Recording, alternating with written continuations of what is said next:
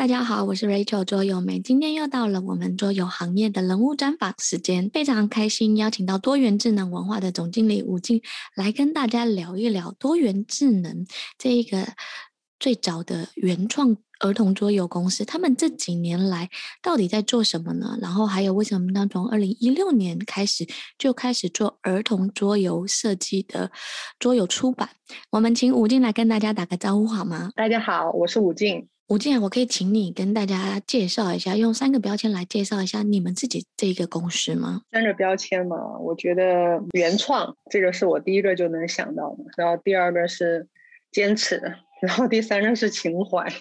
虽然“情怀线”这个词在在我这里其实有点尴尬，但我觉得这个确实还挺能代表我们公司的。在开始之前，我也想要跟大家来帮大家介绍一下历程。那其实多元智能文化，有些人可能知道，哎，多元智能文化其实前身是多元智能魔方，然后再更早是河中闪电。好，再更早有一个叫前景文化。你可以讲一讲，就是说，哎，你们公司从哪一年开始嘛？然后经历了哪几个阶段？我今天会特别采访武进，是因为我们大概一四年。一五年的时候就认识，呃，河中闪电的另外一个创始人付涛，然后进而认识吴静。他们那时候就来找我，问我说：“哎，他们想做儿童桌游的原创，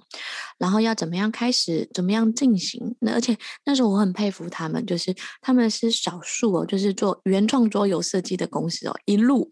一路走过来，一直到现在，你可以介绍一下你们公司大概是什么时候成立的吗？然后经历了哪几个阶段到现在？我们公司其实成立的很早，二零零八年的十二月份，我们公司就成立了。那个时候我们还叫前景。然后我们的大致来说的话，其实我们公司可以说是分成三个阶段吧。第一个阶段就我刚才说的前景文化阶段，嗯，那个时候我们做的是《三国志》，是一款。集换式卡牌游戏，然后这款游戏我们其实做了八年，然后，嗯，第二个阶段呢，就是我们的成人桌游和解谜书的时期，嗯，这个阶段呢，我们其实当时成立了公，就是把公司就重新成立了，叫火中闪电。这个时期我们出的有拯救北极熊啊、古董局中局、无尽长、彼岸星语，都是这个阶段的产品。然后一五年。然后，其实我们那个时候就开始在筹备儿童桌游，然后成立了多元智能文化，然后分出儿童桌游这这一块，然后也是现在我主要在负责经营的这一块多元智能文化，就主要做儿童的产品。说一下，就是为什么你们一直公司都一直坚持做原创呢？是因为你们的基因就是对桌游很认识啊，或者是桌游设计师很多啊，还是有很多的？想法嘛，因为做原创这条路，其实，在二零零八年的时候算是开头先锋。其实二零零八年的时候，很多原创设计师或原创出版社都有，可是大概坚持了三到四年，然后就结束或没有了。对，那你们就是分成几个阶段，跟着历史潮流的演变，然后进行。你可以讲一下吗？嗯，因为我们最初做《三国志》的时候，其实那个时候就已经是定了这个原创的这个基调了。因为那个时候，其实，嗯，集换式卡牌有万字牌啊，游戏王嘛。然后那个时候，我们其实是想要设计一款自己文化的卡牌游戏，然后也在这这个集换式的卡牌这个系统里面做了很多自己原创的这些元元素，比如说事件系统啊这些的。然后，嗯，三国志我们刚才说了，他做了八年，然后在这个过程里面，其实我们是建立了自己的一个核心设计团队的。然后，嗯，我们公司本本身就是一直是以设计为主的一个公司，所以说就是在这个团队里面，大部分都是我们的设计师，甚至我们的设计师团队里面还有当初我们的三国志玩家，甚至从就是远很远的外省，然后专门跑到成都来加入我们公司。所以说，其实我们的这个团队里面的设计师，他们其实都是有自己的这种很多的这种对游戏的想法和这种创意的。然后，而且对于集换式卡牌游戏这种庞大的这种体系结构的设计，我们做了八年。然后，那其实我们觉得，对于其他桌游的原创设计，对我们来说，其实就不是什么太难的事情了。而且，本身做原创也是我们自己觉得，就作为一个桌游人的一个坚持嘛。然后后来怎么会开始做桌游跟解谜书？因为你们也是在解谜书。开始遍地开花之前，就开始提早先做了解谜书，对吧？我们的第一款解谜书是无尽藏嘛，其其实无尽藏这个也是和我们古董局中局这一块是是有一个关联的。就古董局中局，我们最早其实和马老师合作，然后做了一款那个就是这个这个是身份身份的一个一个那个游戏嘛，然后也是基于这个 IP，然后后面这个吴进长其实是和博物馆一起合作做了一个古董局中局的像是番外篇，然后当时就提出了这个解谜书的这个概念，那个时候解谜书就完全还没有像现在这么泛滥。我觉得那个也是一个就是机缘巧合吧，也是我觉得是在游戏形式上面的一些尝试吧。现在看来其实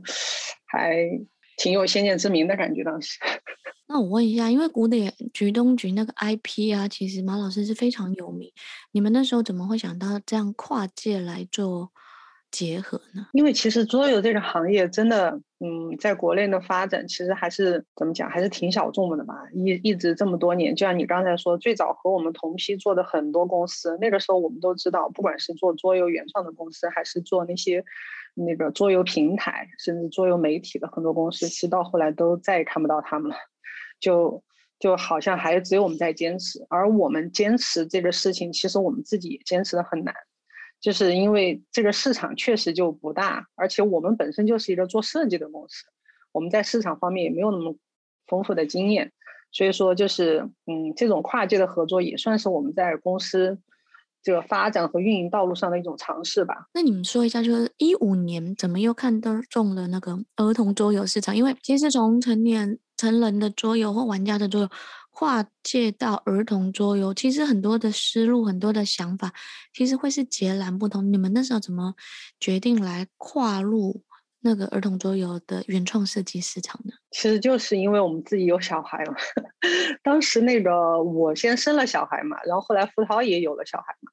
然后有了小孩以后，因为当时我们做桌游的时候，我们就一直有个感觉，就觉得桌游的属性是很好的。然后像他，嗯，随便说几个嘛，比如他什么面对面的这种沟通啊，有文化性的题材啊，训练思维的一些玩法呀，其实这些点我们觉得对小朋友来说还挺好的。然后有了小朋小朋友以后呢，就想说，哎，那我们也可以做点适合小朋友的桌游。然后，所以说就就开始走了这条路。其实当时我觉得这个巧合就完全是因为自己做了父母，自己有这个需求，然后又非常认可桌游，就这样开始了。所以其实一开始就是想说，反正自己都在这行业里面，就顺便设计一些给孩子自己玩的，对吗？对对对，因为我们也需要嘛，我们作为父母也需要，然后。那个时候就是我们看到的儿童桌，基本上就是很多都是国外的，然后我们也想想说，哎，那我们也可以来试一试做儿童桌游嘛。而且其实我们后来做儿童桌游也觉觉得，就是儿童桌游相对从游戏设计方面来说它是更简单的，但是只是说从产品表现来说的话，它是更复杂，或者是要考虑的东西和里里面你要考虑儿童发展的这些东西更复杂，它维度不太一样，但是这个过程还挺有趣的。因为你自己在陪着小朋友成长的时候，这些东西本来就是你会要去学习和了解的，然后它其实又同时可以运用在你的工作里面，就还挺好的。你们可以讲一下这几年出了多少款儿童桌游嘛？然后举一两个代表性，让大家知道一下。我们出陆陆续续还出了几十款吧，加上什么包括定制合作的一些，大概其实有三十多款吧。然后，如果是有代表性的话呢，我觉得首先一个有代表性的是快乐小鸟和那个和 RK 老师合作的那几款。然后和 RK 合作的那些几款，是因为它就是是我们第一次啊，就就是和这种国外的设计师合作。然后，而且我们其实是在 RK 老师的这个规则的这种框架上面，然后我们去结合中国文化的题材去做的。然后怎么去讲好这个。故事啊，怎么去做好游戏的代入感啊，是我们在这批产品中做的尝试。所以说，这个是我觉得还挺有代代表性的一批产品。就当时我们出的这几款《大师兄》《西游记之大师兄》《丝绸之路之丝路商人》《年夜饭》和《花果山》，其实都是和 RK 老师合作的。然后刚才说的《快味小鸟》，它比较有代表性，是因为它是我们所有产品里面其实就是最低龄化的一款产品。而且这款产品呢，也是我们其实出了以后，我们会去反思之前出的儿童产品，嗯，存在哪些问题。因为，嗯，低幼的产品我们觉得会有些不一样。它一个是不能有太多个规则，而且呢，还要能够去吸引小朋友的注意力。所以我们其实那个阶段，我们自己就去学了什么三到六岁儿童发展指南啊，去了解了小朋友在这个年龄阶段的一些特点，比如说在手部精细动作的训练上，然后四岁就就得能使用筷子，五到六岁呢就得能熟练使用。那怎么让三岁的小朋友愿意去用筷子？所以我们就就当时就做了小小鸟的这款游戏，包括小鸟的模型啊，然后去去去做了这种开模，然后做了设计，然后整体来看的话，其实这款产品还是挺成功的，就因为就还挺受欢迎的。然后在这个过程里面，大家就就觉得其实还挺符合这个年龄阶段小朋友的特点，然后也为我们之后对低龄段小朋友的游戏设计是奠定了一定基础。嗯，所以说这两个，呃，这两款就是是我觉得比较有代表性的。我来帮听众大家补充一下，快味小鸟啊，它就是用一个夹筷子的游戏，然后那个小鸟要吃那个食物嘛，然后它是一个那个是什么材质？我们的小鸟是糖胶的，然后那个小小小鱼是那个树脂的。对，小鱼是树脂，除此之外，它还是菱形的，就是有边边角，它不是平滑面的，所以是非常难夹的。对，它就是一个小鱼造型。对，它就是有有，你就把它当做有鳞片这种棱棱角角，小朋友要拿筷子，然后筷子刚好也是这种现在流行的筷子，我们大人拿的是两根筷子嘛，这个有一个辅助辅助夹的方式，然后把它喂到这个鸟的嘴巴里面。我。当初我以前第一次看到这个产品的时候，我就觉得哇，这个游戏真是挺有意思的。然后第二个，说实话，我自己筷子也拿得很差，所以我都一直不敢玩这个游戏。对，因为这个游戏是真的有一定。你看起来刚刚听说很简单，就是拿一个筷子嘛，然后把那个小鱼拿起来放到嘴巴里。我跟你说，那个要把它夹起来是真的非常的难的。可是这个时候刚好也是给低龄化的小孩，他们要学习拿筷子啊，使用力气啊，透过这样的方式更好。因为常常在教小孩子使用筷子的时候，就说：“哎呦，你怎么都不会？”而叫他一直练习，他觉得无聊。可是在这个游戏当中，因为他要。透过游戏过程、游戏规则，要把这个喂不同的鸟吃东西，他就觉得很有乐趣，他就会乐此不疲的一直在锻炼。这个技巧，把这个技巧跟能力能力熟悉，透过这样子的方式，所以我觉得，就是这个是也让我看到，就是多元智能魔方或者是合众闪天他们在原创设计的时候的细心跟用心。因为其实那时候，哦、他们在跟我聊说要做儿童桌游产品，我会觉得说，从成人桌游跨界到儿童桌游，其实真的。要花蛮多心思去了解儿童的心理啊，儿童的发展，还有认知能力，不能用大人的思维去看待。那我觉得今天为什么会特别邀请他们，是因为我觉得他们在原创设计上面，除了刚刚讲的快味小鸟，还有一系列的产品，很多都很有原创的概念。第二是我觉得他们主题的设计很贴切，就是呃，我们自己有时候在玩德国类型的游戏好了，或者是国外的游戏，就是诶，它有一个大框架跟主题背景，可是玩游戏的时候，就是游戏机制是游戏机制。跟故事背景没有什么代入感，可是我觉得哦，嗯，就是刚刚吴静讲的，就是他们其实有的内容就是代入感很好。接下来我就让他来跟大家聊一下，说 RK，RK 呢就是。嗯，德国很知名的那个设计师，他设计了非常到现在大概有六百多款的游游游戏。我一九年底的时候有去德国拜访他，然后对他有很多不同类型的产品。然后他们在一九年跟一八年的时候，好像就签了四个不同类型的游戏。我这边可不可以让你讲一下那个《西游记》的？这一个背景，对，就是《西游记》这个故事大概是在干嘛，然后是怎么样玩？你们为什么会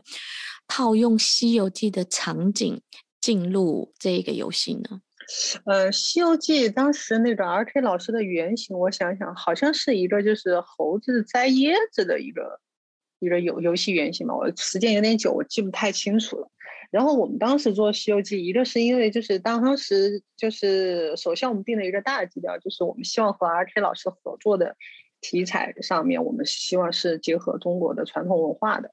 就是最好是大家我们中国耳熟能详的这样子，其实就是用国外设计师的机制套上我们自己中国文化，感觉这样的碰撞还比较有意思。然后嗯，就就去定了这个大基调。然后至于为什么定《西游记》这个，其实主要还是归功于我们自己的产品经理嘛。首先，其实它那个棋子是四个嘛，从起点出发，然后最终到达就是终点的时候，它其实是有一个就是前进顺序的一个一个这样子的设计，它有个路径规划。然后他们就是在我们中国传统文化故事里面去寻找的时候，产品经理又觉得，哎，这个四个棋子其实可以代表我们的《西游记》里面四个徒弟嘛。然后他在设计的过程里面，不是嗯，RK 老师他的设计中是为了让你的人尽可能的是要快速的，就是想要办法去到终点，不要一直在同一个地方徘徊。他会在过程里面去设计两个那种有点像是就是成就一样的一个东西，然后我们把他们设计成师傅师傅的那个袈袈裟和师傅的宝物，然后就是徒弟为了要去救师傅就。即使他可能越往前走，是离近那个离那个妖怪洞越近，但是他也可以就是为了救师傅，他也必须往前走，用这样子的这种设计去带，就感觉好像还不错。然后包括那个版图，其实在那个版图的设计上面，我们产品经理是加了很多心思在里面的。如果是仔细的那些用户，他们认真去看的话，就能发现那个版图上面有很多梗。什么什么那个火焰山啊，然后什么那个蜘蛛精啊，就这些梗都放在那个原画上面，但是都很小，而且它没有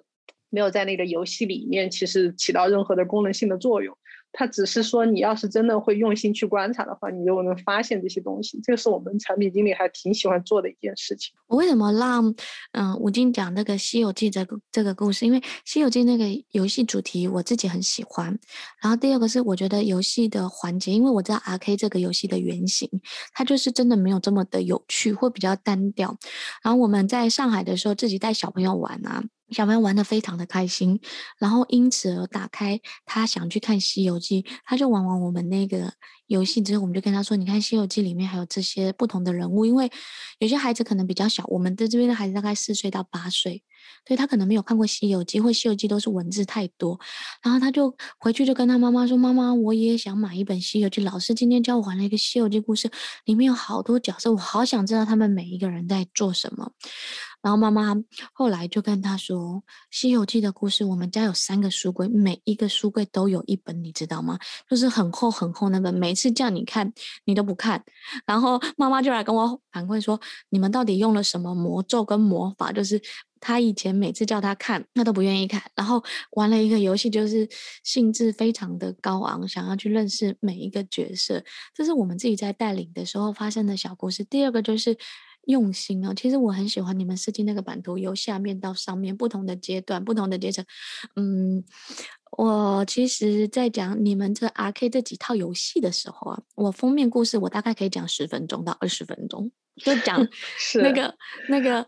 封面跟场景。嗯、你可以跟大家讲一下封面的一些场景，还有你们的用心吗？就就是，其实除了我们那些封面，然后你像我们这几款产品里面都有配一个。类似于知识手册或者什么图鉴之类的这样子，像《西游记》里面我们配的就是妖怪图鉴，妖怪图鉴就是把里面的每一个妖怪，然后他他在《西游记》的书里面是怎么去描述他的，然后我们去做了一个展展示。比如说和 RK 合作另外一款《丝绸之路》嘛，《丝路商商人》，我们里面做的那个那个所谓的知识手手册，其实也非常用心，我们查了很多的资料，就是包括就是丝绸之路上的那些货物。当时因为丝绸之路，它实际上主要是一个中西方之间的这样这样子的一个交流嘛。然后中国这这边就是中原，那个时候中原这边，然后就是主要出产的就是什么瓷器啊、茶叶这些东西。然后西方那边过来的就主主要是一些什么香料啊，然后什么毛皮啊这样这样子的兽皮这样子的东西。然后嗯，那么在在这条路上面，这些货品全部都是当时就是真实的就是。整个丝绸之路交易过程里面，它会比较有市场的一些产品。我们在这个手册上面呢，其实也也去对这些这些产品，我们进了进行了一个比较有意思的设计。我们会分成中原商人和异域商人去介绍他们自己，去叫卖自己的产品，然后以此来介绍这个产品在当时的一个什么地位。比如说那个毛那个异域商商人在卖毛皮的时候，他就会说：“那快来看，这可是凯撒大帝都。”穿穿过的这种毛料啊，什么之类的，就会把一些这种历史上真实的一些东西带到这个知识手册里面，用一个有趣的方式展示出来。然后我们就觉得这些东西都还挺有意思的，包括丝绸之路当时不是里面有一个那个僧侣嘛，然后两个僧侣就可以去换一个那个佛教制品，然后这这个也也是因为当时就是我们在查到书籍的时候就发现。丝绸之路其实当时的佛教文化就是通过丝绸之路的，就商上面的这些什么僧侣啊、商商人啊，在这种交易的过程里面，然后其实是随随着这个商业的这种路线，然后它最终其其实就进行了一个传播。所以说，就是所有的这些设计都是我们确实是会很很用心的在产品上面去想很多很多点，呃，也是我们自己在做这个事情上面，我们自己会觉得。很愿意花时间，也觉得很有趣的一些地方。因为呢，我就在想，我那时候看到产品手册的时候，我很惊艳，因为其实，呃，不论是丝绸之路或西游记，其实我们后来把它设计成小朋友的历史课。然后甚至那个丝绸之路，我们有跟国小老师变成一个那个丝绸之旅。然后那时候习大大习主席不是在讲那个创新“一带一路”嘛，就把这个主题跟“一带一路 ”做结合。然后还有因为孩子他们有一些就是大一点的孩子，他们要做那个沙漠的旅行，我们就透过这个方式跟场景，然后还有跟他们暑假的沙漠旅行做结合。家长就觉得哇，这条这个课跟这个路径太有意思，竟然。从一个桌游，然后延伸跟研发，而且我也觉得到你们用心。可是为什么要额外多做这些事情？就是很多人对于桌游产品来讲，就是说啊，你就设计好一个产品，然后好卖啊，然后主题套用的还不错就好。为什么你们会想要花时间，然后用心去把这些查出来？因为你看哦，就是第一个是你要查古书、古籍，然后要校正这些，都要花时间。对，为什么你们愿意投入这一个呢？可能就是热爱吧，我觉得还有兴趣吧，因为我们自己做这，就你刚才问这个问题，我们自己有的时候内部也会自嘲，就是 感觉我们真的不像是在做商人，因为其实这些事情会花很多时间，然后但是对于一个商品来说，它其实推出上上市啊，其实时间效率这些还挺重要的，但有的时候我们真的就就觉得这个东西如果说做得不够好的话，我们就宁愿不出，我们真的有的时候就会有这样子的。这样这样子的一个，就公司内部会有这样一个风气，然后其实从商业经营角角度来说，还真的是不好。但是呢，就是，所以我刚才为什么说我们公司的关键词会有情怀？这个这个，虽然我觉得这个词很尴尬，但是它真的能代表我们公司。就真的，我觉得我们公司的人都是一群还挺有情怀的人。就是像我们做公司这么多年了，然后我们其实。不管是这个行行业嘛，首先这个行业其实就可能还一直，嗯，从从起步开始就还比较难嘛。然后包括我们公司其实又不是在市场方面很强，所以我们公司严格意义上来说，其实不算是，比如说像外面别人大公司发展的很好啊，然后做的红红火火的。然后我们反正自己在这个过程里面，其实也做的还挺，就是一步一个脚脚印走的还挺慢的。但是呢，就是在这个过程里面，我们就一直好像觉得是是在做自己喜欢的事情，然后自己喜欢的事情呢，你就真的是想要把自己想要去表达的东西表达出来，然后所以说就是这么多年了，然后我们自己看到很多国内这两年儿童桌游起来了以后，很多这些公司都在出儿童桌游，不管是就是嗯是什么样的东西，然后而且其实很多做的已经越来越好了。而且感觉已经比我们做的更好了，在市场影响力方面，但是我们还是就觉得，就是一方面看着别人，但一方面自己回到自己做做事这一块，还是就按照自己的节奏在走，也不知道这个是好还是不好，但是反正就真的就是我们这群人就这个样子的，这个还是一个反正挺值得反思的一个问题。对，就是一个是在商业化的，或者是在出版节奏上，应该是每一年有一定的。进度嘛，跟有一定的新产品发出，就像 RK 当初跟你们签，我记得是四个游戏，我就想，哦，你们怎么花这么长时间再把它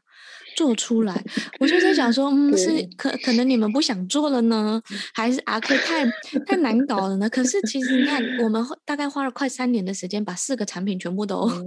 嗯做出来了，对不对？嗯、对，我后来就发现说，其实就像丝绸之路啊，或者刚刚说的丝绸之路，还有西游记这两款游戏，我觉得因为你们用心，到现在我觉得它可以变经典。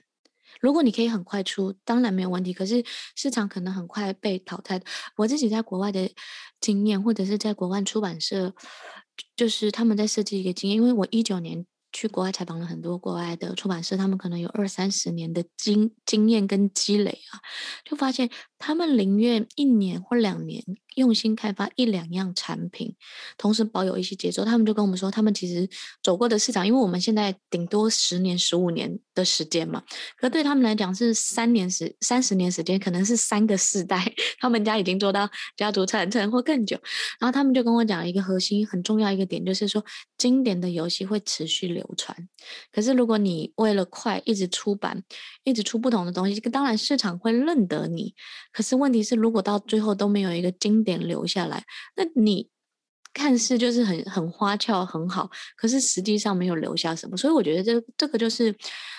两条路吧，就是比重的问题。有些人就可能出出版一些东西快一点，有一些经典就持续留的。这是我在跟你聊的时候，我想跟你跟你。分享的，对啊，然后你们去年呢、也做了一个年夜饭的产品，你可以跟大家讲一下，这也是 RK 的游戏，我本来不知道是 RK 的 的游戏，也是 RK 的。对，那 你想想看，就是因为嗯，说实话啦，就是以商业来讲，跟 RK 这么有名的设计师，呃，签约很多人就是一次会四套啊，两套同时赶快出版，可是你们是分节奏。嗯然后一直换主题。去年为什么会在年底的时候出了年夜饭？然后你们一个项目或一个产品大概花多久时间设计呢？其实年夜饭这个这个这个产品确实花挺多时间的，因为当时我记得就是封面原画都改了好多版，就是嗯，当时去画里面的东西，然后去设定这个主题。其实年夜饭的这个主题是很早就就定了，反正是我看去年。前年就当时我们这几个版型其实是一起签的嘛，然后出出大师兄和出那个思路的以后，对，然然后我们其其实就就一直在想说啊，然后这个是可以出成是一个什么，然后我们当时其实很早就定了年夜饭，而且那个时候都已经出了封面，都准备出了，但后来我们自己就看着那个封面就觉得不够好。然后觉得不够好呢，然后那个东西就放了一放了，然然后就就那个时候大家也想不出一个就是大家都很满意的这种方案，就就把它暂时先放下了。因为我们确实是这样子，就我们出产品的这个过程里面，你要你要你要说多久出一款，其实这个不好去界定，因为有的产品我们是嗯有一个初始的创意或者有了初始设定以后，然后大家家一开始觉得不错，但是最后呈现出来的这种样品打样出来觉得不够好，我们就会把它先放一放。然后觉得到合适的时候再来出，然后去年呢，我们是，嗯，因为年夜饭这个在前年的时候，其实我们应该是打前年的那个春节口的，但当时是因为觉得自己对产品不满意就没有出，然后去年一年呢，就是因为我们去年也在接其他的定制业务，因为其实就跟我刚才说的，如果说像我们这这种对产品的这这种要求和这种这种立场，然后我我们靠产品卖产品吃饭，其实还挺难的。所以说，我们也会接一些定制类的业务。去年，然后也接了一些定制类的业务。然后年夜饭这个产品，我们就断断续续的会去讨论它怎么弄怎么弄。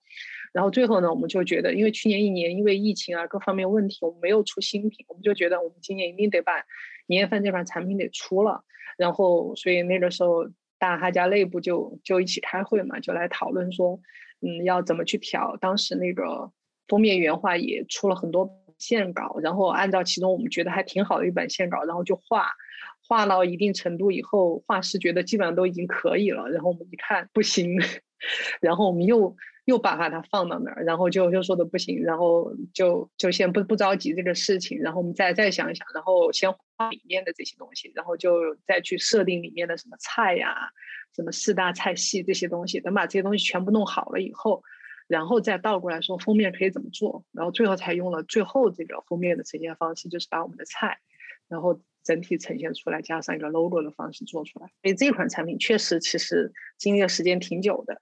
嗯，但其实怎么讲呢？它有一些主观和客观的因素吧。主观其实就是我们自己没有想好，然后如果是。不打这个春节档的话，在其他时刻的话，我们觉得这个主题好像有问题。然后客观来说的话，客观的条件其实就是因为就是前前年，然后东西出来不够好，然后加上去年的疫情，然后让它持续的时间比较长，所以说一直到去年年底才出来。出来了以后，我们自己其实就觉得虽然花的时间长，但挺值得的，就就觉觉得就这个产品的各个方面的反馈都还挺好，所以觉得也还挺开心的吧。所以你刚刚讲的其实就是设计一个产品，其实你们花了蛮多时间的。第二个就是，哎，你们觉得不太合适就会放一放。那那有些时候会不会放一放，放一放就不知道什么时候再拿出来呀？你怎么样 完成一个作品？因为我觉得桌游有些时候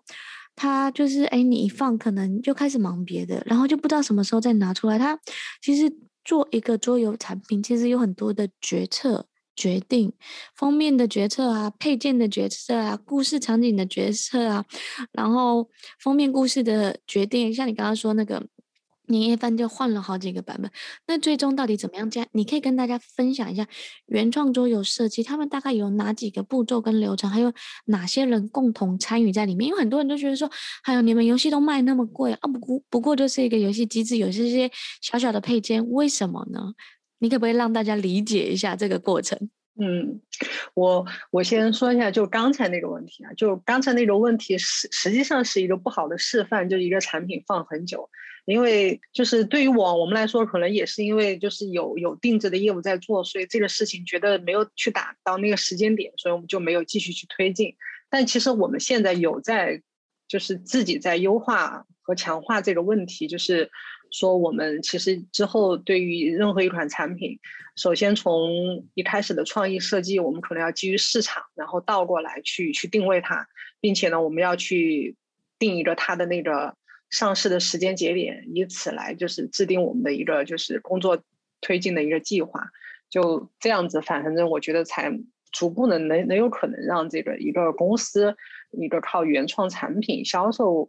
这样子的一个公司，它其实才能一个健康的一个发展。因为之前我们的那种方式，就还是显得有点太任性了，我觉得不好。就所以说，为为什么我们就还挺慢的？这这个点就一直，不管是在各个方面的节奏都挺慢，我觉得也和这个有关。所以说，这个也是我们就是我觉得这个就不好的示范，就之后我们要需要去改正的一个。然后接着你刚才的那个问题呢，就是一个桌游从创意开始啊，其实。我们简单来说的话，它其实是一个从创意到产出，然后中间不断的去迭代的一个过程。因为其实这个流程，之前我们有朋友在跟我聊的时候，他说，其实你们这样子做全产业链还挺累的。我们说好像是挺累，因为你从一个产品从创意开始，到它的设计，到它的这个配件，然后到它的美术，然后再到打样，然后生产。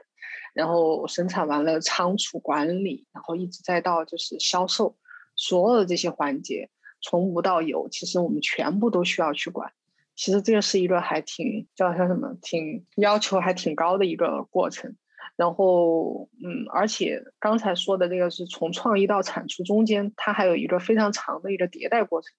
我们每一次一个创意出来以后，它到最终状态其实是需要。不停的去打样啊、测试啊，然后审核啊，然后再修改，然后再不停的打样、测试，然后审核，就这个这个过程其实是一个还挺漫长的过程，而且对各个环节的要求都挺高。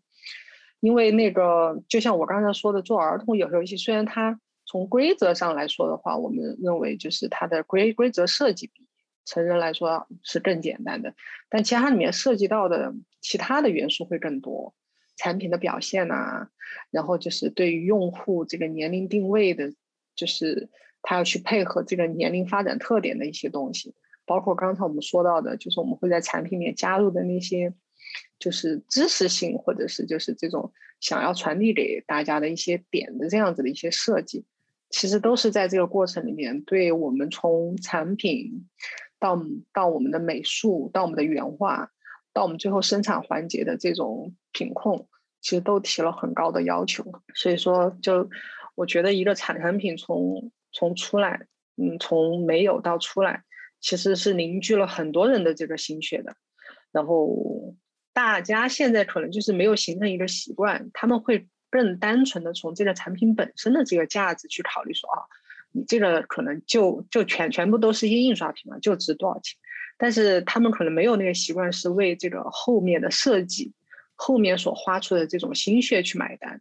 觉得这个可能也是需要就是一个过程的。所以我们现在自己也在我们自己的销售策略和定价策略上面，我们自己也在调整这个。就之前我们会觉得，我们花了这么多时间来做一个这个东西，它其实是值这么多钱的。但是现现在我们的这个思路会去进行一些调整，我们会觉得其实现在还是要给大家一些时间，然后让大家先慢慢的了解到这个东西，然后就是嗯认可这个东西，然后再慢慢的去去。嗯，体和我们能达成一个共识吧。那我想问一下，就是你们每年都有这样出版原创作品啊，你们怎么样保有这样源源不断的创意？还有，现在设计师大概有多少个？我整个团队大概有多少个可以维持这样子的节奏？因为原创，我觉得第一个是原创要有原创的内涵，第二是原创设计师要经验够熟练，对，不然其实他原创可能只是有一个想法，没有游戏机制。其实那个每年有自己的原创作品，这个对我们来说其实反而不是什么问题，因为我们自己这个团队，我自己的一个感觉就是，他们平时每天都可以冒很多创意出来。他们像我们产产品经理啊，他们经常在聊一个事情，就是说他他们有一个艺术抽屉，这抽屉里面全都是他们的创意啊想法，随时都可以拿很多东西出来。你只要说需要什么，所以说就就是就是这种创意对他们来说问题不大，反而现在是如何去就是结合市场的需求，并且这个创意最后出来是能够和这个市场需求是结结合的很好的一个表现。这个其实是反而是我们需要去就是花更多时间的东西，创意本身不是问题。那我这边问一个问题，因为其实我这几年我在做教育产品，常常跟设计师沟通，可是很多设计师就很坚持游戏的机制一定要保有怎么样或是什么，可是，在教育产品或儿童产品或低幼产品，有些时候其实要先理解用户他们的想法跟内容，还有降低标准。那你们怎么样？谁来把关？最后这个说，哎，到底是产品经理主轴高一点呢，还是游戏设计师呢？对，你们怎么样把握那两个平衡点？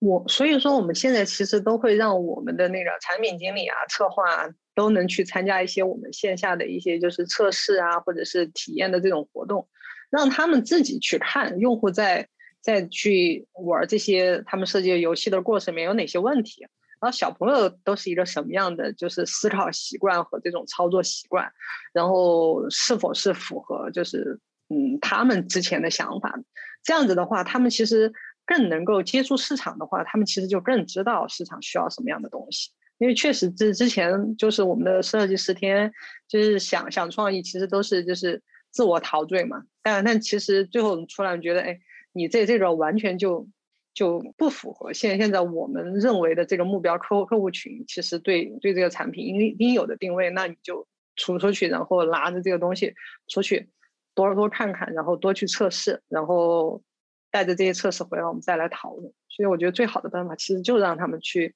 面面对客户。所以我觉得现在其实好的这些。策划就是我们自己觉得好的策划，一方面是他自己是需要，就是平时在专业上的不断的学习和积累；再一方面，他也需要去了解市场，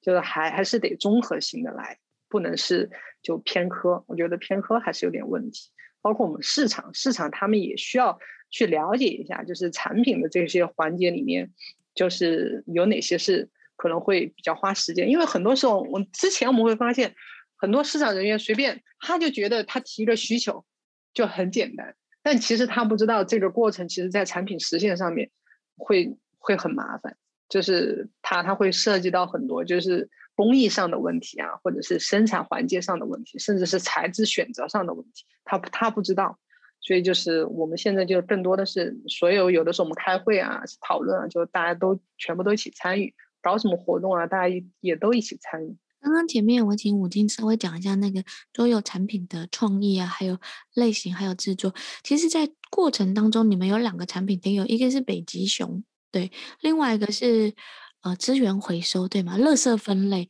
然后你们还有定制成课程跟体系，可以讲一讲说，哎，你们其实从桌游产品跨界到桌游教育的这一个。做了哪一些不同于以往的尝试吗？嗯，其实拯救北极熊，严格意义上来说啊，它当时产品之初的话，它其实不算是一个我们想想为为小朋友设计的产品，但反而最后出来了以后，小小朋友是很喜欢的，而且它一个环保题材，所以我们就用在了我们后后面的环保课程里面。然后，嗯，你你说在教育方面的尝试呢，是当时那个四川省那个宣教中心，他们有一个课题，然后找到我们做，就是其实我们在那个教育和游戏相结合的，除了你刚才说到的那个北极熊和垃圾分类，其实还有一款我们没有出，是那个叫低碳星球。这款产产品其实讲的是那个经济发展和那个环境保护之间相互制约和相互平衡的一个关系。这款游游戏其实，嗯，我们自己内部还挺喜欢的，然后但是一直没有出，没有出一个是。当时借这个产品去申报了课题，然后我们应用在我们的课程里面了，就环保课程，就当时环保那个宣教中心的那个项目，应用在那个课程里面的效果很好。但是呢，就是如果是把它产品化了的话，我们自己没有想好它应该是一个怎么样的销售路径，因为其实对于现在的嗯普通普通这种家庭来说的话，这种游戏对他们来说可能稍微就是复杂了一点。就是它的规则不是说我很简单就能给你讲明白，然后而且里面会涉及到的东西还挺多的，又是环保题材，所以我没有出。但是整个我们当时这个体系是整整体的打包运用在我们这个环保环保课程的。当时我们这个环保课程是在嗯成都的一个重点中学的初一上了一学期的课，嗯，当时这个课整整个上完以后呢。我们其实是基于这个宣教中心的这个课题，把我们这个产品引入进去，然后加到这个课程内容。然后当时课程是由我们的那个川大四川大学的一个搞搞这方面的一个教教授，然后他来把关的这个教课程的内容，然后我们来负责游戏化的设计。就那个项目整个做下来哈，我自己有一个比较深刻的感觉，我就觉得其实这个才是真正的游戏化教育。就是我为什么这样说呢？就是当时我感觉在。以前我我对游戏化教育的理解其实还停留在比较浅层的这种认识上面。以前我觉得我就是用游戏，然后去给小朋友们上课，然后我觉得这其实已已已已经算是一个游戏化的教育了。但是这个课课程之后呢，我自己的感觉就是，游戏其其实它不见得一定是以这种游戏的这种形式出来，但是你整个课程其实从你的整个课堂代入感。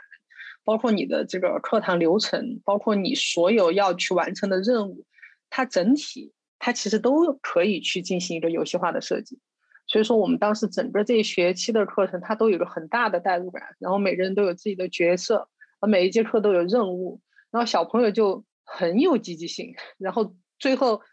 我们比较有成就感的事情就是他们说：“哎，嗯，下学期还有没有这个课啊？”然后到最后几节课了，他们说：“啊，都要完了，这么快。”然后都都是这样子的话，然后我们就觉得还挺有成就感。但是这个事情本身就是一个课题嘛，就我们并没有办法它做一个就是商业化的这个这个产产品化的东西，所以我们并没有去推。但是其实经过这一次呢，我自己就觉得就是嗯，游游游戏里面这个教育属性的东西，不管是在游戏设计上面，还是说游戏去辅助一个课程的这种设计上面，其实都是很好的一个东西。就是这个桌游的属性，它。真的非常好的，可以去和教育做结合。这个实际上这方面，我觉得你也是专专家，其实你应该有更深的体会。然后我觉得我们其实更多是做内容，但是我们在做这些内容的这种测试和这种内容实践的过程里面，然后也对这一生起。对这一层的这种思考啊，我觉得也带给了我们很多启发。那你那时候有没有发现啊？你可以跟大家分享一下儿童桌游啊，跟设计成人桌游最大的差别是什么？因为其实近几年就很又有其他。桌游出版社找我，他们是做成人桌，他们说他们也想进儿童桌，可是我其实有跟他们说有些门槛，不是说那个门槛很高，而是他们也得像你们，就是第一个是了解用户，第二个是你们自己还有用心去找三到六岁的发展指南啊，或者是教育需求点，你可以跟大家讲，或者是设计师，因为近几年很多原创桌的设计师，对，不论是上海啊、北京啊，就很多原创桌的设计师也来找我，他说他们也想设计儿童桌游，你可以跟他们讲，就成人桌游跟儿童桌游的一些差。别吗？我觉得成人桌桌游其实就不用考虑那么多，你反正只要让游戏好玩啊，什么什么那些就就好嘛。包包括你想做什么题材，你想设计的简单复杂，随随便就是设计师个人的风格。但是儿童游戏，我觉得其实是需要需要去积累很多东西的。首先，第一个最基础最简单的就是你一定要去符合这个小朋友的这个发展特点。我我们当时去研究那个三到六岁的学习发展指南，我们不光是买那本书，我们把那个书的解读也全部买回来，而且我们整个把那个书看完，我们还做了就是几个非常详详细的表。然后把每个领域，它里面不是分五大领域嘛？幼儿发展分五大领域，我们把每个领域，然后三到四、四到五、五到六，每个阶阶段它应该达到的目标，然后嗯，书书上的解读给你的建议，你可以从哪些方面怎么样去去引导他，然后嗯，他在这个阶阶段应该最终就是他的一个成果。或者是他应该达到的水平应该是怎么？就是我们做了非常细致的整个表格的这个统计，然后后来我们做出来以后，我们就觉得我们就跟搞教育的人，就是搞做搞游戏的人，搞到最后搞得像搞研究教育一样的。就我们当时觉得我们对那个的理解，可能比很多当当时的就是很多可能专门搞这一块的人，可能我们的认识都还要深刻。在当时那个那个情情况下，然后我觉得这个是最基础的一个理解，因为你知道了这些，你才知道哦，小朋友，比如说他到他三三到四岁，他你你设计的这个游戏规则，他到底能不能驾驭？像那个，包括我们后面还买了很多什么儿童的那个什么心心理发展呐、还有什么就是儿童的那个什么，当时还让那个心理老师给我们推荐了一些书。然后发发展指南，包括科学素养的这些发展指南，我们全部是买买来看了。然后，当时我刚才提到这个快喂小小小鸟，为什么我可以说，就是我知道他他那个要求的是小朋友四岁就要能够使用筷子，五到六岁就要能使用熟熟练的使用筷子。一方面，这个是这个阶段小朋友。他可能从平均水平来说的话，他做的一个总结就是，基本上小朋友的这个发展阶段到到到这个样子，其实是一个就符合平均水平的。然后再一个，我们后面看很多书，还有看一些专专家在在提到小朋友上小学以后关于练字啊这些问题，然后我们又又去就是延展了，就是为什么他小在幼儿园阶段他要去训练他的手部精细动作、手部力量，就是因为。当你上小学，你要开始握笔了。如果说你的手部的这些肌肉发展的不够好，手部精细动作发展的不够好，你其实练字是很吃力的。对小朋友来说，为什么他们后面就是小朋友练字的时候握笔姿势也不对啊？然后怎么怎么怎么的？然后其实这些都和他的手部的这种肌肉发展、动作发展是有关系的。所以就是有了这些比较基础的东西打底以后，你你就知道，好，我今天要设计这这个这个产品，针对嗯。儿童来说，我想打的是几岁的小朋友，然后那么这个年龄阶段的小朋友应该注意些什么？他的发展特点是什么？然后这个是一个最核心的东西啊。基于这个核心，然后你再去考虑哈，你今天是一个什么样的游主题的游戏？你的规则要怎怎么样？然后嗯，这样子你才不至于出来了以后，可能你的这个产品和你最终想达到目的会有一个偏差。觉得这个是比较基础的，而且。小朋友的桌游，它还有一个特点，我觉得是它的年龄划分还挺细的。像我们的成人桌桌游，反正只要是，而且现在一直在我心目中会有一个，我觉得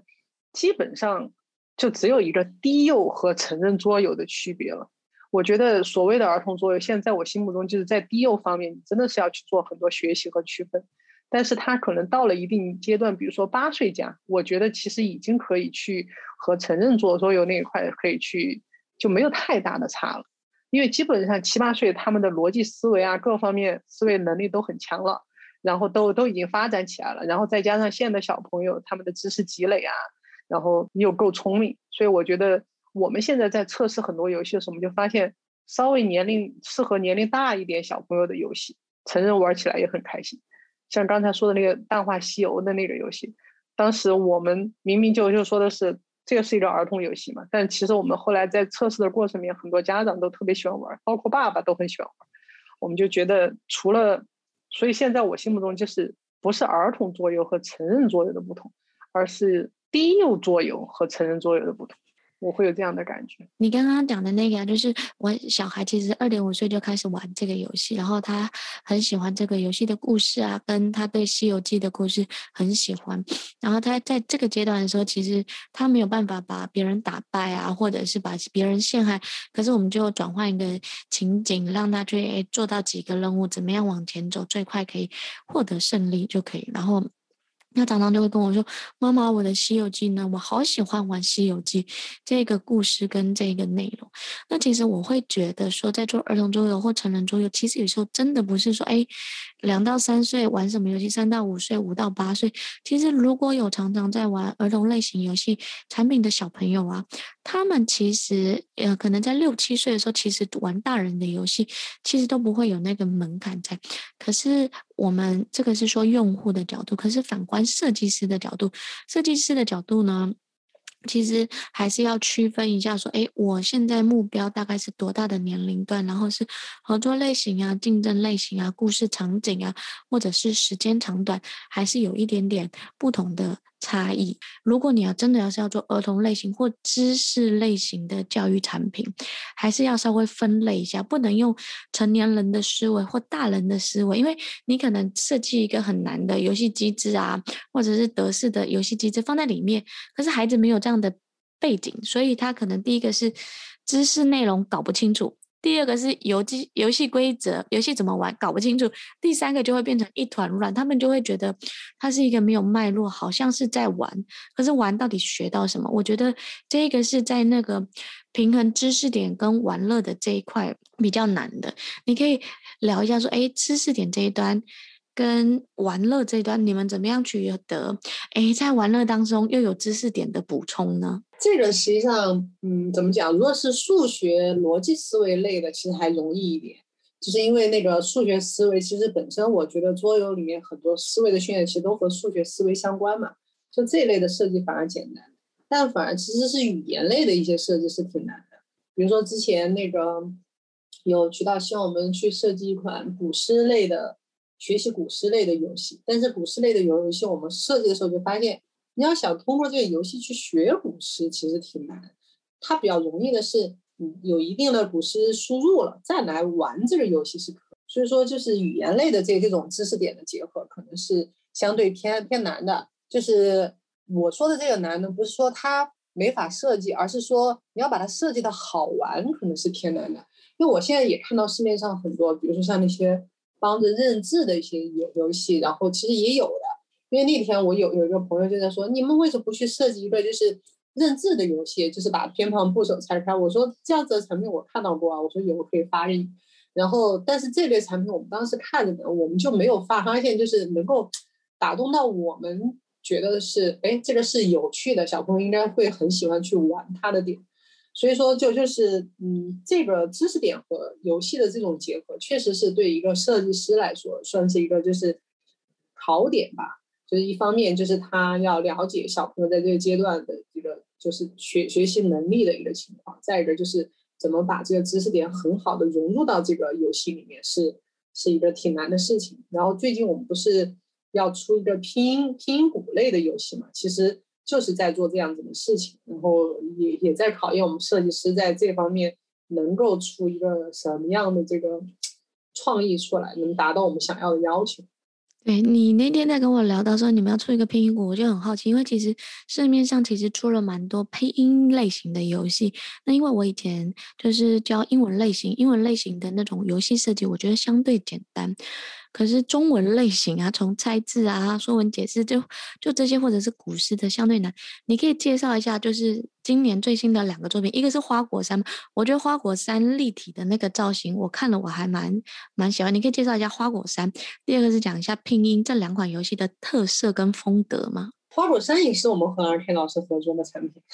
花果山这个，因为我们最早想给它设定的那个代入感是十二生肖，那个时候也画了封面。但后来就是我们自己觉得这个结合做的不够好，这个感觉有点牵强。然后后来我们其实就把十虽然十二生肖这个题材比花果山本身我们觉得想象更好，但我们还是就把它否了否了，然后就变成了花果山。它本身其实是一个，就是那个 RK 老师这个产品的原原型，反正就就是有十棵椰子树，然后猴猴子呢可能就是嗯在那个椰子树上面去去抢椰子的一个。这样这样的一个比较简单的背景嘛，然后我，然后我们基本上最后呢就觉得，嗯，沿用了一下它大概是猴子去去抢果实的这个点，然后呢，但是把花果山的这个就是就是在中国耳熟能详的这个点把它带入进去了。它其实就是在十棵果树里面，然后那个猴猴猴子嘛，因为那个孙悟空不是就陪唐僧取经了吗？哦，那么新任的花果山得要有猴王呀，那谁能当猴王？那谁能在竞争中最先摘得十个桃子，他就能当猴王。那这个桃子应该怎么怎么摘？它其实呢，这个游戏机制里面呢，就就分两种，一个是两人的，一个是多人的。两人的这个游戏，它玩起来其实它会有一点博弈的感觉在里面。就就是你你要你要去考虑自己怎么去放的策略，因为它它是要去放猴子嘛，通过那个骰子扔出来的这个数字的组合，你可可以就是三三个骰子，你可以单独的。比如说你扔出来三四五，你你可以三四五分别去放，你也可以两两，你你也可以二一组合，比如说三和四组合，另外另外一个是五，或者三和五组合，另外一个是一，啊另另外一个是四，然后你也可以三个一起组合，反正你组合出来数字不能大于十，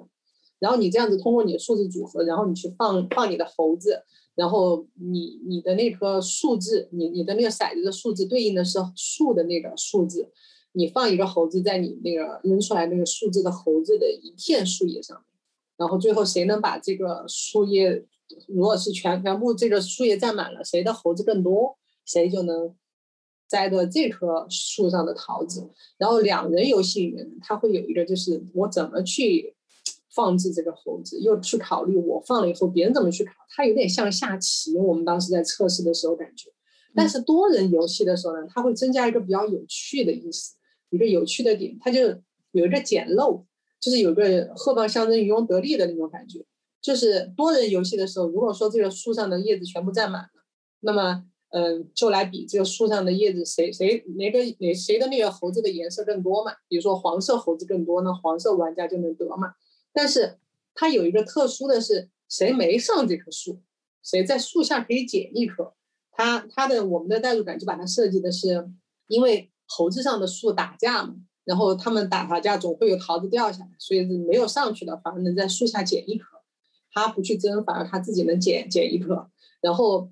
他那个 RK 老师，他其实他的这些规则是基于他那个数学模型去设计的，比如像我刚才说的，没在树上的猴子，然后他的就能捡一颗。然后他还有一个是，如果是这棵树上全是一个颜色的猴子。他也不能得到桃子，嗯，就是当时我们在想这个代入感的时候，我们觉得很难，就是你怎么去去说哦，我这棵树都是我的桃子了，但是你就得不到桃桃子的，反而没上树的都都能得到。后来我们想到的代入感就是，因为如果是这棵树上全都是它，就说明其他的猴子都不去跟它抢，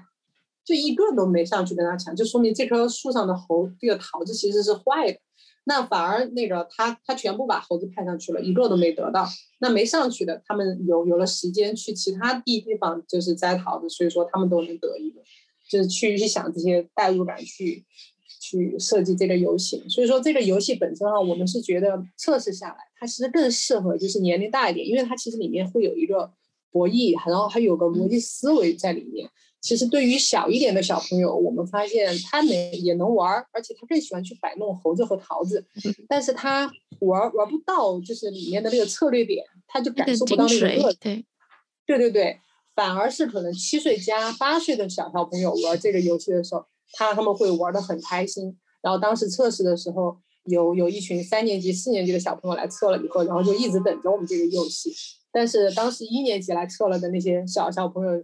就就是反正就没有什么反应，你带他玩他也可以，但是就没有特别的期待。对对 对对对对，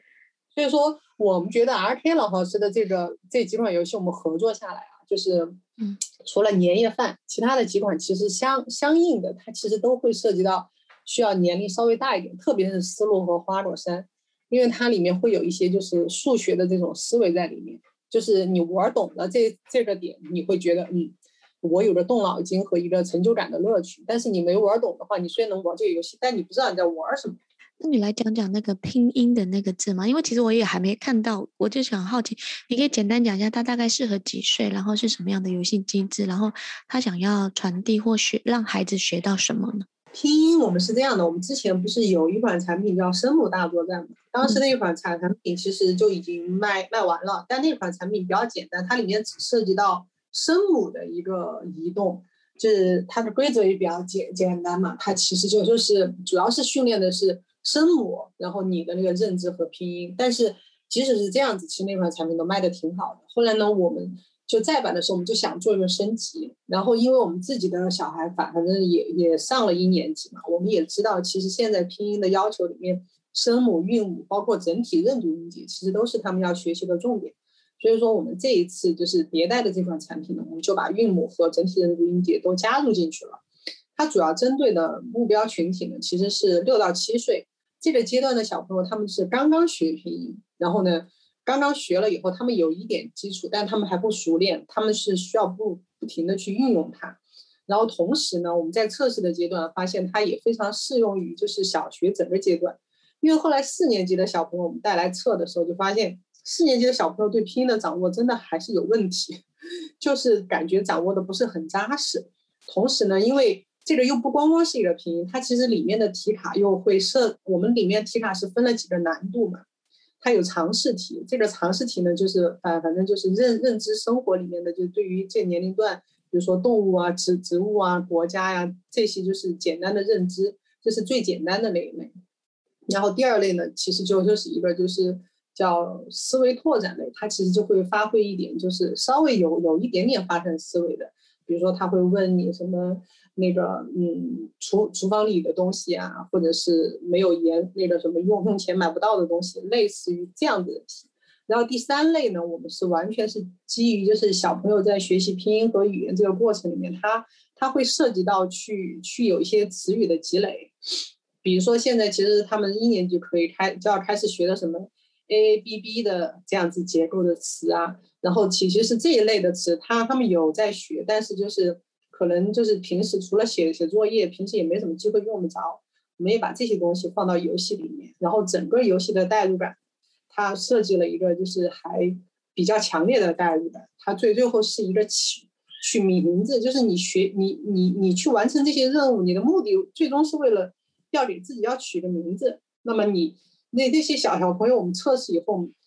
最后在问他们反馈的时候，就是不管是低龄段的，比如一年级的小朋友也好，还有四年级的小朋友，都很喜欢玩这些游戏。然后问他你觉得哪里好玩？他说的取名字这这个也太好笑了。我不觉得我自己在玩拼音，我觉得我就就是在在进行一个很搞笑的游戏。所以我们就觉得从测试反馈来说还挺好的。然后这个就是我刚刚才说的嘛，就是要把这类知识和有游戏要去做结合的话，其实这个还。对设计师来说，其实要要求的还是算挺高的。那怎么做出来让小朋友觉得是好玩的？就是我现在觉得，有的时候其实也许没有那么复杂，但是你得抓到那个点。哦，今天非常谢谢你前面从嗯河东闪电的历史啊发展，然后中间讲了很多关于儿童游戏设计，还有你们思考点，然后后面也讲了一两个案例啊。那如果用一句话来总结，桌游对你来讲是什么呢？桌游对我来说，其实就。是工作也是生活了，我觉得它现在已经就一方面我工作，它是我工作内容；一方面我觉得它已经渗透到我生活中的方方面面了。然后在这边，你可不可以介绍一个自己喜欢的儿童游戏或亲子游戏？因为你自己有小孩，你自己也设计游戏啊。如果有一些妈妈或者是诶他们听了这个就发现说，诶好像可以跟小孩玩，你会推荐哪一款游戏？为什么推荐它？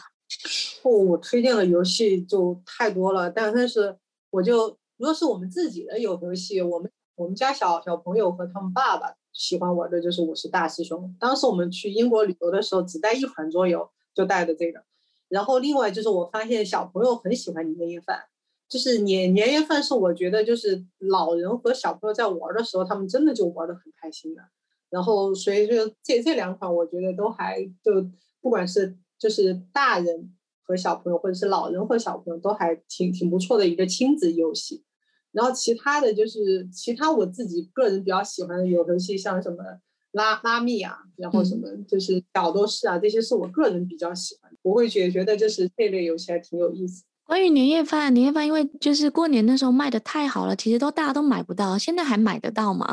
然后还有不在年夜饭的时候玩年夜饭，会不会很奇怪啊？对，因为当时其实没有货了以后，别人就那些渠道就说卖的那么好，你们怎怎么怎么就不出了？然后我们就说，这个其实有一个时令性的问题。如果说不是过年的话，我不知道大大家对它的需求大不大，所以说反正我们当时也就没有想说。再再去加版生生产。但是如果是，但确实它的反馈还挺好的，所以我们有有在考虑说，今年今年春节的话，如果到时候收集一波渠道意见吧，如果大家需要的话，我们也可以再去就是再版一次。现在如果是买的话，公司好像还有二十多盒吧。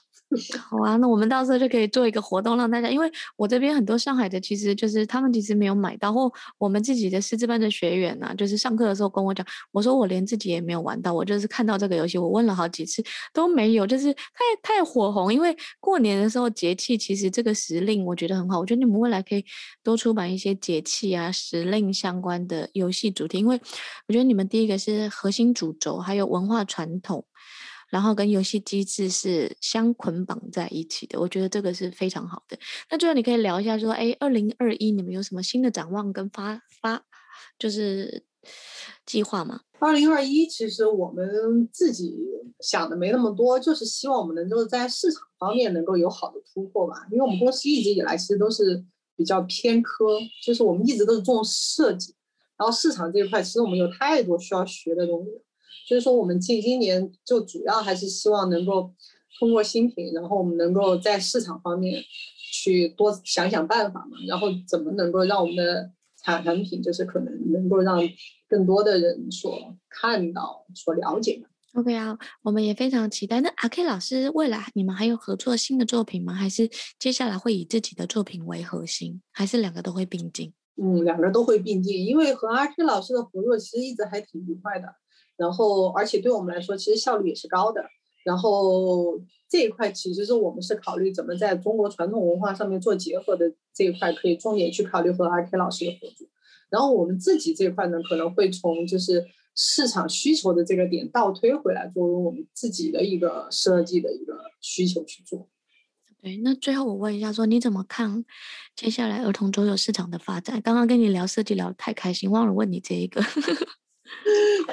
其实儿童桌游的市场的发展，我觉得这两年有个挺挺大的感受是，就做儿童桌游的，好像国内还越来越多了。比较比较明显的就是我们去参加展会，然后在展会上面，不管是以前也也是一直做桌游这个行业，还是说没有在桌游这个行业的，其实他们都开始会出一些儿童桌游的产品。我觉得其实不管怎么说，我觉得这是个好现象，就至少是说说明就是。认可这个东西的人越来越越多了，我觉得这个是个好事情。反正就是只要大家是良性的竞争的话，我觉得肯定是一个就是对大家都有好处的。至少它能够给市场带来更多好的产品嘛。然后儿童桌游市场，我也觉觉得就当我给我自己身边的那些朋友，他们没接触到儿童桌游的时候，他们完全不能理解。他们就说什么是儿童桌游嘛？就是牌吗？那然后，但是当他们真正就是。了解到了以后，他们就会觉得哇，我家里面那些玩具弱爆了，他们就会觉得这好。然后我就觉觉得，其实现在这是就是这两年的这种感受，就是